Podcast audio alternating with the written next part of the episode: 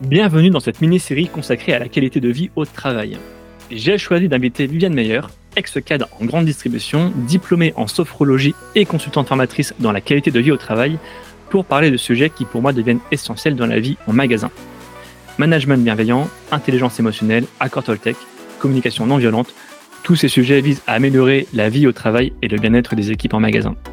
Bonne écoute. Il y a un terme, tu l'as évoqué aussi dans les présentes questions, euh, c'est un terme que beaucoup de spécialistes du management reprennent aussi, c'est l'intelligence émotionnelle. Euh, beaucoup disent même que c'est une des compétences les plus recherchées aujourd'hui. Euh, c'est quoi cette intelligence émotionnelle selon toi? À quoi ça sert? Alors, l'intelligence émotionnelle, je, je, vais pas, je vais pas parler selon moi. Hein. je vais prendre comme référence Daniel Goldman, hein, qui est l'initiateur, je pense, réellement du concept. Ouais. L'idée de l'intelligence émotionnelle, c'est cette capacité déjà à percevoir sa propre émotion, à comprendre ce qui se joue en nous. Et, en tant que manager. Ouais, ouais exactement. Et même en tant qu'humain, hein, je dirais. Oui. Déjà, en tant qu'humain, à percevoir ce qui se joue en nous. Et en tant que manager, à aller, du coup, essayer de percevoir ce qui se joue chez l'autre. Et donc, là, pour Daniel Goldman, l'intelligence émotionnelle, ça va se répartir dans cinq grandes catégories. On va d'abord avoir cette notion de conscience de, de soi, Qu'est-ce que je ressens? Qu'est-ce qui est en train de se jouer en moi? Oui. Ce qui va amener à une certaine confiance en soi. La deuxième catégorie, ça va être tout ce qui est de l'ordre de la maîtrise de soi, c'est-à-dire que comment est-ce que je me contrôle, comment est-ce que je m'adapte à ce que je vois, comment est-ce que je suis créatif finalement par rapport à l'autre. Ensuite, évidemment, on va avoir toute cette notion d'empathie. Ah, évidemment, hein, j'essaye de comprendre ce que l'autre euh, ressent, vit. Peut-être l'interroger, je m'intéresse en tout cas à ce qu'il à ce qu'il est en train de vivre. Ce qui va bien sûr avoir un impact sur la motivation. Bien évidemment, euh, plus on est compris, plus on est dans cette dynamique d'échange, bah, plus on avance ensemble. Et c'est ce qui va permettre de développer aussi énormément d'aptitudes sociales.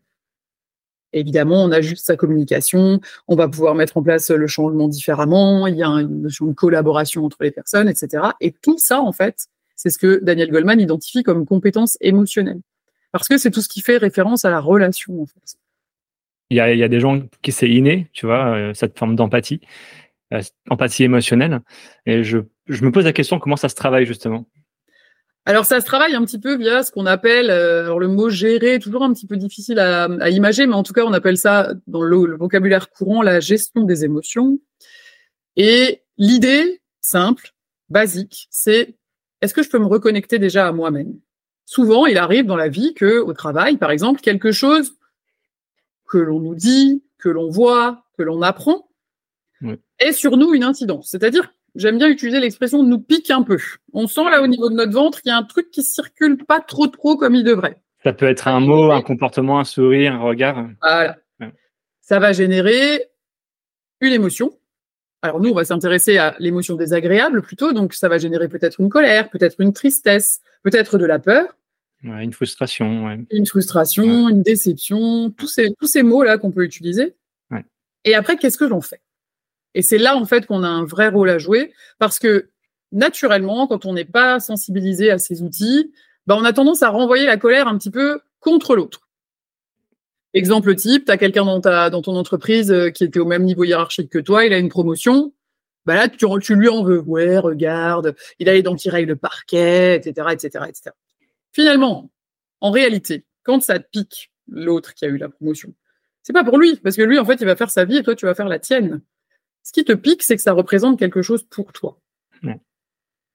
Et à partir du moment où on a cette dynamique que j'appelle moi faire le temps de pause, c'est-à-dire je ressens quelque chose, qu'est-ce qui se joue en moi, plutôt que d'aller réagir à chaud et peut-être de déporter cette colère ou cette tristesse sur quelqu'un d'autre ou sur une situation, c'est là en fait qu'on arrive à réajuster.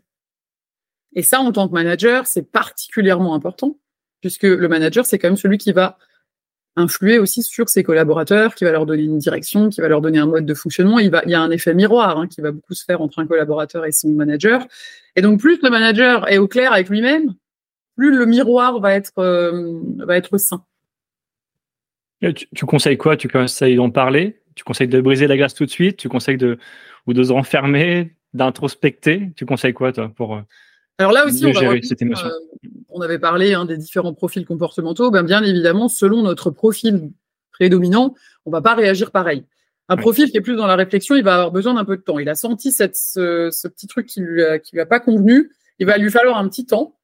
Il synthétise tout ça dans sa tête. Il comprend ce qui est en train de se jouer. Et à ce moment-là, effectivement, il peut éventuellement en parler avec la personne concernée ou mettre en place des actions qui le concernent lui. Si on reprend l'exemple de notre euh, comparaison à mon collègue qui a eu une promotion, l'idée c'est peut-être de dire j'ai besoin de parler à mon hiérarchique, à mon manager justement. Tiens, pourquoi euh, moi on ne m'a pas euh, demandé par exemple? Le profil qui est lui plus dans l'action, il va avoir une capacité à gérer cette information un peu plus vite et il sera peut-être capable d'en parler plus tôt. Mais néanmoins, le temps de pause est essentiel quand même. Parce qu'on ne peut pas auto-analyser tout ce qu'on ressent en une minute et demie, même quand on est dans l'action. Mais pas, réagir à chaud non plus. Voilà, mais ne pas réagir à chaud. Et ce sera plus difficile pour lui de ne pas réagir à chaud, parce qu'il aura tendance à vouloir tout de suite donner son opinion, alors que finalement, ben, il y a peut-être autre chose derrière. quel est le rôle de, des autres? Euh, on, Souvent, quand on est en magasin, on a des alliés, des gens avec qui on peut parler.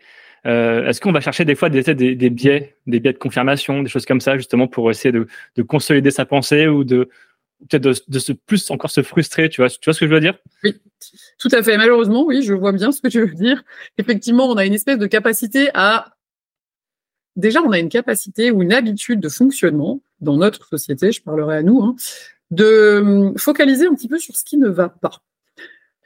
La société de consommation met quand même en avant constamment des choses qu'on n'a pas. La publicité est un bon vecteur de ce type d'information. Et donc, on a une tendance déjà naturelle à focaliser sur ce qui ne va pas. Et donc, quand il se passe une situation dans notre magasin, dans notre entreprise, où on n'est pas bien, on va voir le collègue qui va nous dire ce qu'on a un peu envie d'entendre. C'est pas possible, comme d'habitude, t'as bien raison, etc., etc. Et donc, ça ne va faire que renforcer effectivement cette sensation au lieu de plutôt se dire tiens, euh, qu'est-ce qui se joue là en toi? Et quand je forme des équipes, je les forme également à l'accompagnement de l'émotion de l'autre. Il y a des méthodes de communication aujourd'hui qui permettent de au lieu de réagir et de donner des conseils et de dire ah ben tiens j'ai entendu que et puis il est arrivé quelque chose à un tel, on va plutôt s'intéresser à ben tiens qu'est-ce que ça représente pour toi en fait? Qu'est-ce que tu es en train de vivre à ce moment-là? Et qu'est-ce que tu pourrais mettre en place finalement pour sortir de cet état d'émotion?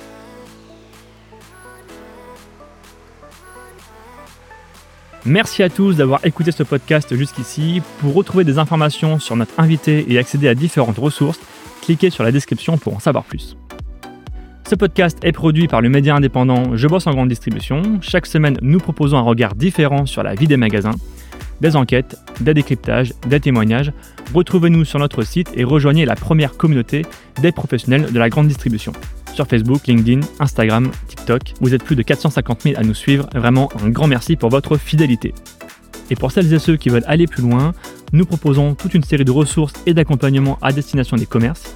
Pour en savoir plus, cliquez dans le menu Agence ou ressources sur l'accueil de notre site. À bientôt